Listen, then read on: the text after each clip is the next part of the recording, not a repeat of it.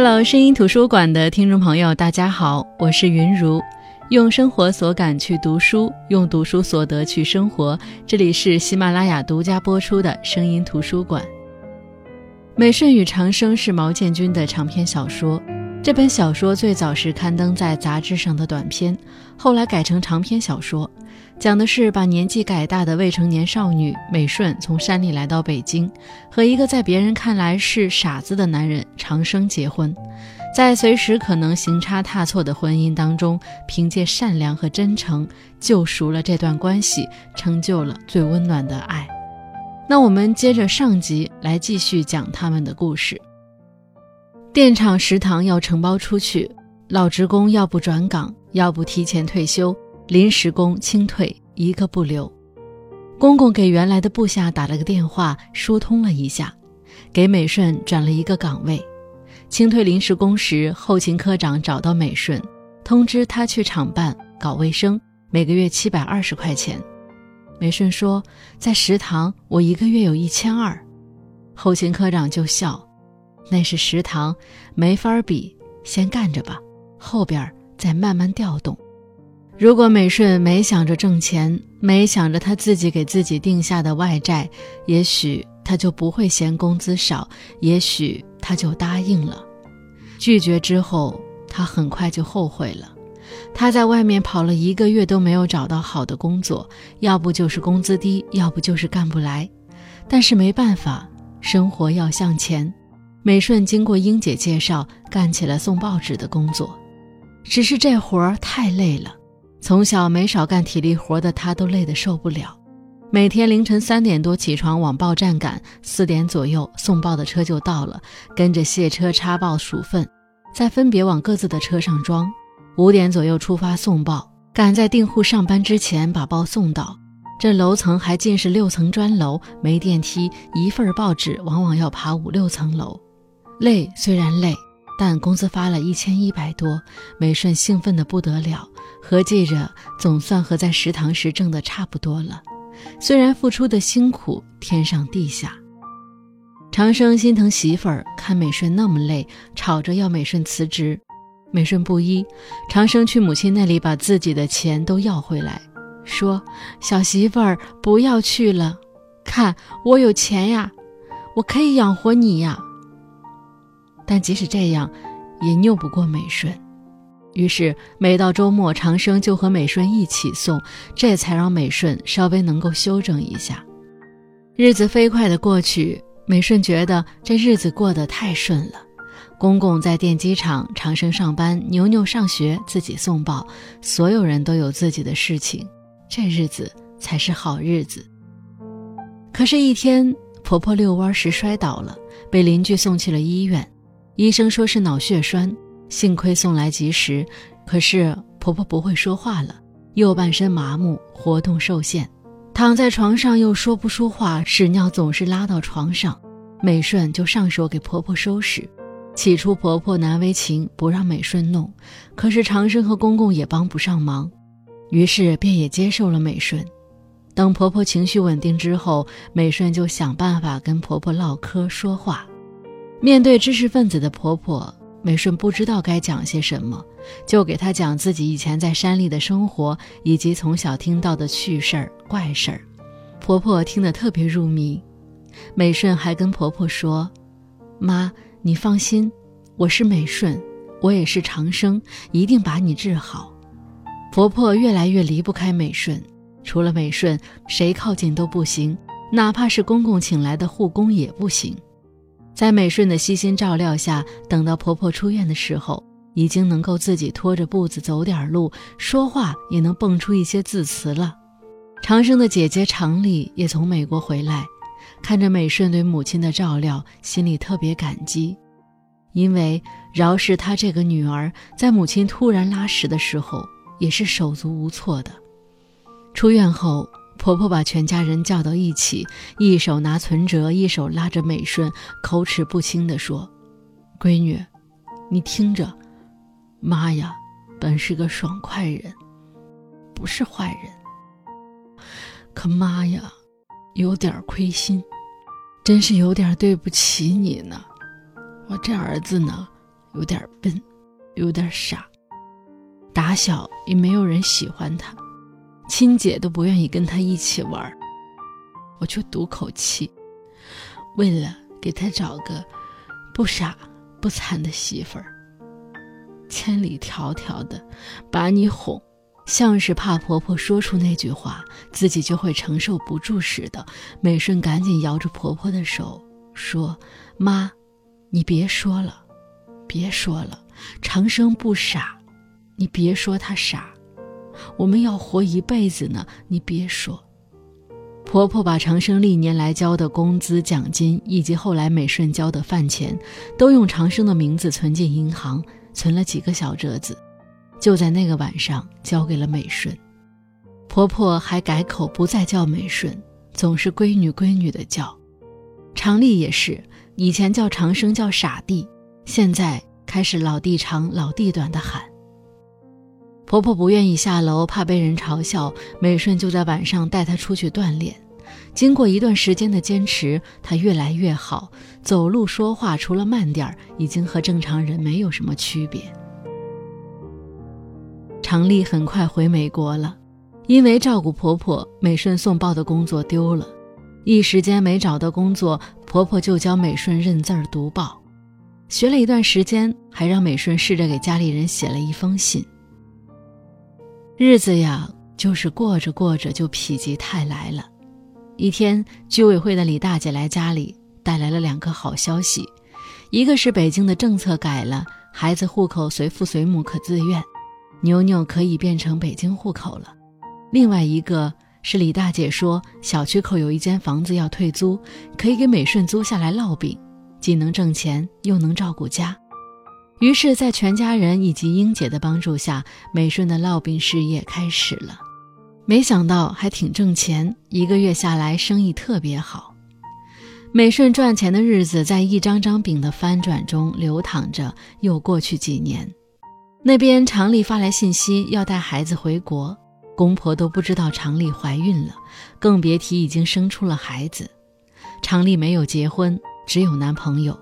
按常丽的说法是，男朋友不想结婚，不想要孩子。但是常丽上次回家看到牛牛那么可爱，这次怀了就坚持着生了下来。可是男朋友却跟她分手了。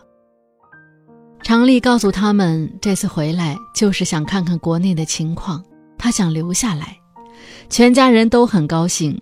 婆婆看到混血的外孙女也爱不释手。本来常丽是住在婆婆家里的。长生和美顺这会儿已经搬回到两居室的房子了，可是常丽说自己不习惯跟爸妈住在一起。从去美国开始，她就是一个人住，哪怕和男友同居，他们都是一人一间房，她不习惯被打扰。所以她同美顺和长生商量，能不能她带着孩子住两居室，长生、美顺和牛牛先和爸妈一起住在三居室。两居室房本上是长生的名字。所以常丽一定要长生夫妇同意。常丽这段时间和家人讲述自己的遭遇，让长生有了两点感受：第一是姐姐很苦，第二是她要去美国打保罗，保罗就是常丽的男友。长生和美顺心疼姐姐，就答应了。的确，常丽的做派完全不像当时的北京人。搬到两居室的他，真的就像完全拥有了独立空间一样。如无必要，是不会去父母家里打扰父母的，也从来不请父母帮忙照顾孩子。他独立带娃，每天出门见朋友、找合作，都是带着孩子的。他说：“美国人都是这样的。”久而久之，大家也都习惯了。直到有一天，在哪里都找不到常理了。小区里见不着，电话没人接。去了趟两居室，发现房门大敞，屋内空空。一个陌生人正指挥工人装修房子，说厂里把房子卖给他了。美顺找房产证，确实不在。长生说：“姐姐跟我要，我给她了，完全不当一回事，好像姐姐要是天经地义的，当然要给的。”问清楚事情原委，才知道。原来这段时间，常丽总在长生下班的路上等着长生，跟长生说自己很苦。具体怎么讲的，长生也无法复述，只知道自己要帮姐姐。把房子给姐姐，姐姐就再也不用去美国了。房产本确实是长生拿给姐姐的，也确实是长生到房产大厅转给常丽的。公公婆婆托人一查，常丽果然已经出国了。看来这是常丽一早就打算好的。美顺很生气，说：“姐姐要是遇到难处，可以说出来，全家一起想办法。只是，她不该这么哄长生。”公公婆婆看这事儿已经到这个地步了，也过意不去，说：“估计这房子是回不来了，到时候反正他们会先走，那套大三居就给长生和美顺。”听到公婆的话，美顺觉得可能是自己自私了，但是每每想起那套两居室，心里就憋屈。按照现在的市值，那套房子能卖五百万呀，他这辈子烙多少张饼才能挣到五百万呢？因为总要有个交代，因为总要知道常丽究竟发生了什么事儿，为什么要这么做。于是公公决定去美国一趟，美顺要跟着去，因为他觉得整个家里常丽最不想面对的人就是他。美顺要把自己的想法和态度告诉常丽，有什么困难了，大家一起扛。去了美国，找到了常丽，美顺才知道，原来常丽和保罗又在一起了。保罗是个不会赚钱的摄影师，又或者说他的天赋还不足以支持他变现。他们入不敷出的生活不足以支持他的梦想，更何况常丽还在保罗不愿意的情况下生了孩子。因为孩子，常丽确实和保罗分手了。常丽以为保罗会追到中国来，谁知道到头来忍不了分离的人竟是自己。他试着给保罗打了一次电话。那时，保罗正在一个遭遇战争重创的国家。他告诉常丽，他拍到了很多震撼人心的照片。常丽很高兴，他觉得只要保罗成功了，就会回归家庭。结果，保罗的照片没有一家新闻机构要刊登，没有一家媒体要帮他宣传。于是，常丽就冒出了一个大胆的计划，那就是邀请所有的传媒大鳄、摄影大师。给保罗办一次辉煌的展览，于是才有了厂里变卖弟弟房子这件事儿。见到爸爸和美顺，厂里一副破罐子破摔的样子，钱反正是都投进去了，五百万在美国不算钱，要也只剩下十几万了，再有一个月展出就开始了。公公看着常丽。一脸的无奈和失望，美顺坐到常丽身边，说：“我和爸这回来不是来要钱的，既然你是办正事儿的，那就用吧。我们来就是想告诉姐，别不回家，不和我们联系。你说过，咱姐弟要一起过一辈子的。”回到北京的第二天，婆婆把美顺、长生叫到自己房间。公公拿出一张存单，存单上是写着长生的名字。公公说：“这存单里是一百万，是我们攒的。这回去美国，我们已经料到厂里没有钱给你，我们很担心你们姐弟因为这件事闹得像仇人一样，不希望看到这样。这一百万顶不了那套两居室，目前看也难以买套房，但算是我们的心意，对这件事情的态度。”公公还说：“我还能再干几年，再攒一些。牛牛上高中、上大学都不用愁，所有的费用我和你妈都包了。等到他结婚，咱们合力。我想，凭借咱们一家人这么努力，可以给他买房。”美顺和长生不要，但是美顺心里很高兴，因为她知道公公婆婆终于把她当一家人了。一个月后，公公在饭桌上说：“保罗的摄影展并没有取得如期的效果，倒是保罗给女儿拍的一组照片在网上疯传，几乎传遍了世界。”又过了一阵，常丽汇回十四万人民币。生活还得继续，生活像原来又不像。再往后，美顺继续烙饼，长生也帮他做肉饼。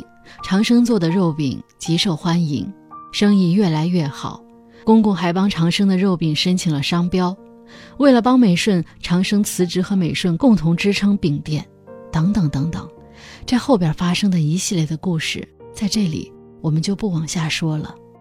那不知道大家发现没有，还有一个关键人物就是牛牛，在故事的最后，他已经是个高中生了。他生长在这样的一个家庭，爸爸是别人眼里的傻子，妈妈是大字不识的外地人。由于妈妈没日没夜的挣钱，奶奶的爱前移替代了妈妈的爱。这样的孩子，无论学习有多优秀，如果不好好引导，注定会有一些难以启齿的自卑。而牛牛的问题远比想象中的严重。这本书的最后，其实就是通过牛牛的问题。牛牛的心理让这个家庭更加凝聚，通过他的行为看到这个家庭早就埋藏在孩子心中的一根刺，那拔除这根刺，长生、美顺和牛牛之间的隔阂破除。那其实再回到整本书，我觉得最难能可贵的是它没有任何的修饰，清淡到几乎找不到能展现所谓的文学功底的词汇，但是这本书。拿起就放不下，这是一个家庭完全不同的人彼此接纳、相互扶持、走过风雨人生的故事。一个总共才出过四次山的十六岁女孩，只身来到北京城，她用她一生的婚姻去赌一个未来。没有人告诉过她，她嫁的是一个别人眼中的傻子。几乎没有吃过炒菜的她，不知道怎么炒菜。他在家属区相同的家属楼里找不到回家的路，偌大的北京城，陌生的北京城，他就像一个闯入者，来到本不属于自己的部落，语言、风俗、习惯完全不同，那种不知所措、毫无安全感的状态，也无法对丈夫诉说。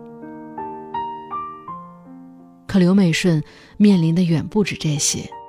她只上过一年学，几乎是个文盲，连信都不会写。而公公是北京大学毕业的，婆婆是会计，婆家的姑姐更是美国的留学生，一家子高知，和她这个文盲之间也形成了无形的隔阂和落差。你看，生了孩子之后，美顺是几乎不敢用自己的方式去教育孩子。婆婆能够辅导孩子的作业，婆婆能够跟学校的老师沟通，婆婆能去开家长会。而在这些面前，美顺似乎是下意识的就逃避了。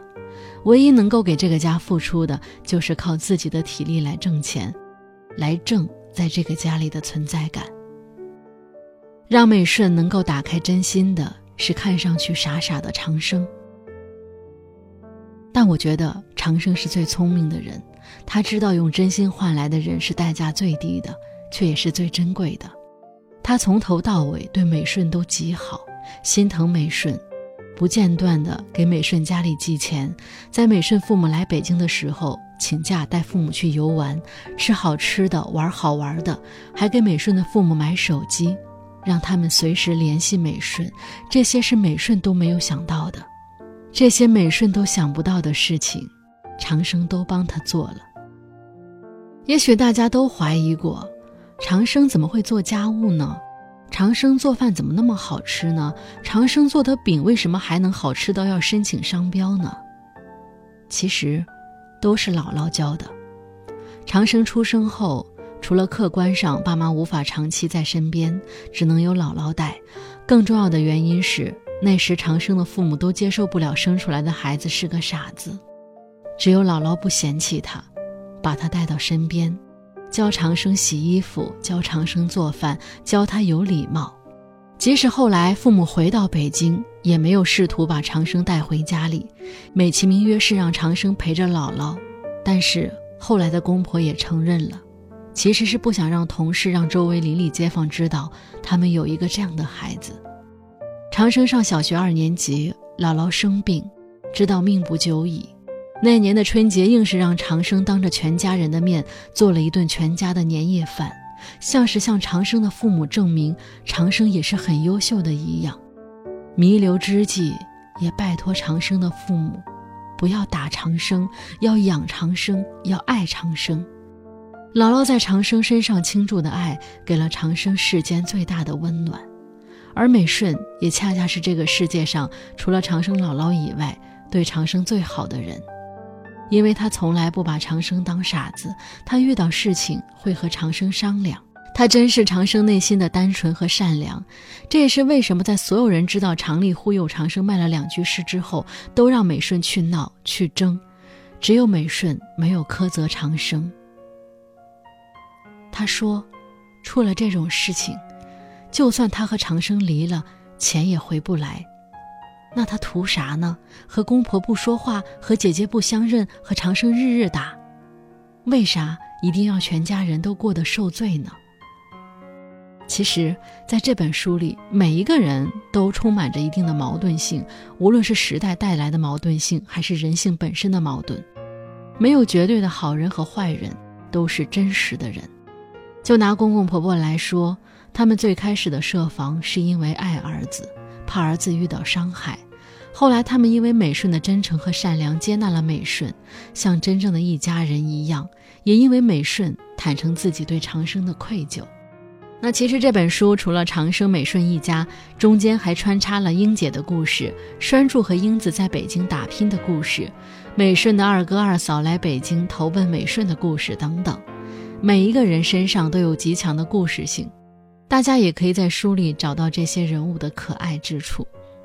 最后，就像编辑在书的末页上写到的，他说：“在我们长久沉湎于小说技巧的各种尝试和探索之后。”面对这样一部剔除了一切雕痕的作品，我们不由自主会释然一笑。美顺和长生一家的故事，像是了不起的泉眼里细细流淌的泉水，澄澈、晶亮，满身戾气，一切的不如意都不能摧毁他们的自重。好的，我是云如声音图书馆，我们下期再见。